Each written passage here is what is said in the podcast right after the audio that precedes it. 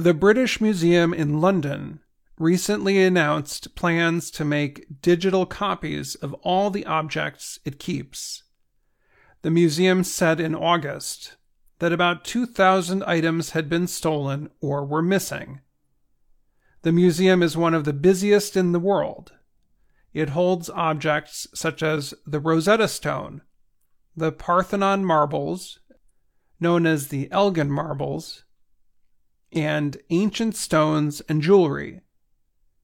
The leader or chair of the museum is George Osborne. He recently told the Culture, Media, and Sport Committee of Parliament that he believed a person who worked at the museum was responsible. Osborne called it an inside job by someone who the museum had put trust in. He said the person took items from the museum little by little.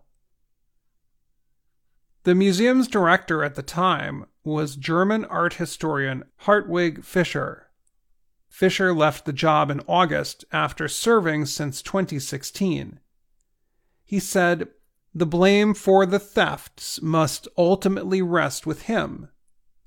He added, The museum did not react as it should have when concerns first came up that someone had been stealing. There are lots of lessons to be learned, Osborne said. The museum had said about 350 of the 2,000 items have been found and are in the process of being returned. Stolen items included gold rings, earrings, and other jewelry from the ancient Greek and Roman times. The director of the museum for the time being is Mark Jones. He said the museum is confident that a theft of this kind can never happen again.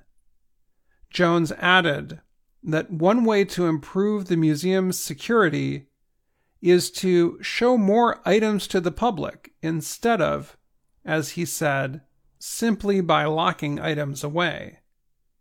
The project to digitize about 8 million items will take five years. In September, the museum asked for help in finding the missing items.